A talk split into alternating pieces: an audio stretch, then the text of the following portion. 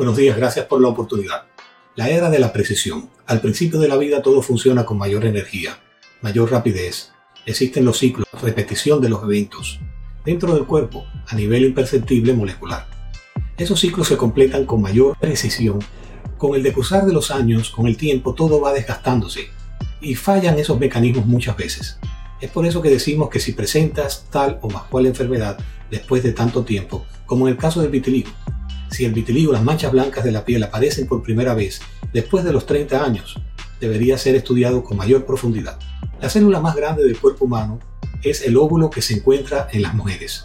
Una niña cuenta en su formación y desarrollo con 6 millones de óvulos o folículos cuando está en la barriga de su madre. Esos folículos se utilizan para completar los ciclos para los cuales se entrenan para la edad reproductiva.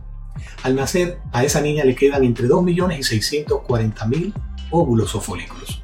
Al desarrollarse la pubertad que aparece la primera menstruación, cuando inicia la etapa reproductiva, le quedan solo 40.000 óvulos y estos se despiertan porque permanecían dormidos durante la infancia. Cada año a partir de la pubertad del desarrollo perderá 1.200 óvulos o folículos.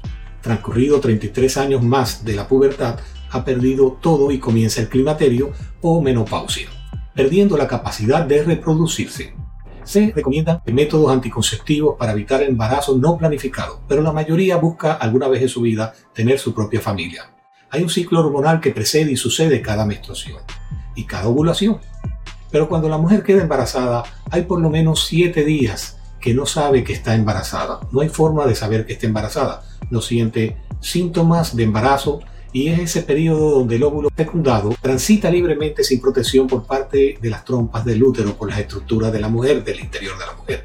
Es justo ese instante donde puede ocurrir el mayor riesgo de enfermedades serias para la vida de esa criatura que está por formarse. En ese periodo que llamaremos el riesgo del bebé mosaico o mosaicismo, este término es importantísimo y desconocido por casi todo el mundo. Yo que me tomo esto muy en serio, considero que ese periodo es crucial para evitar la mayoría de todas las enfermedades fatales que enlutan a toda una familia cuando ocurren en su seno familiar.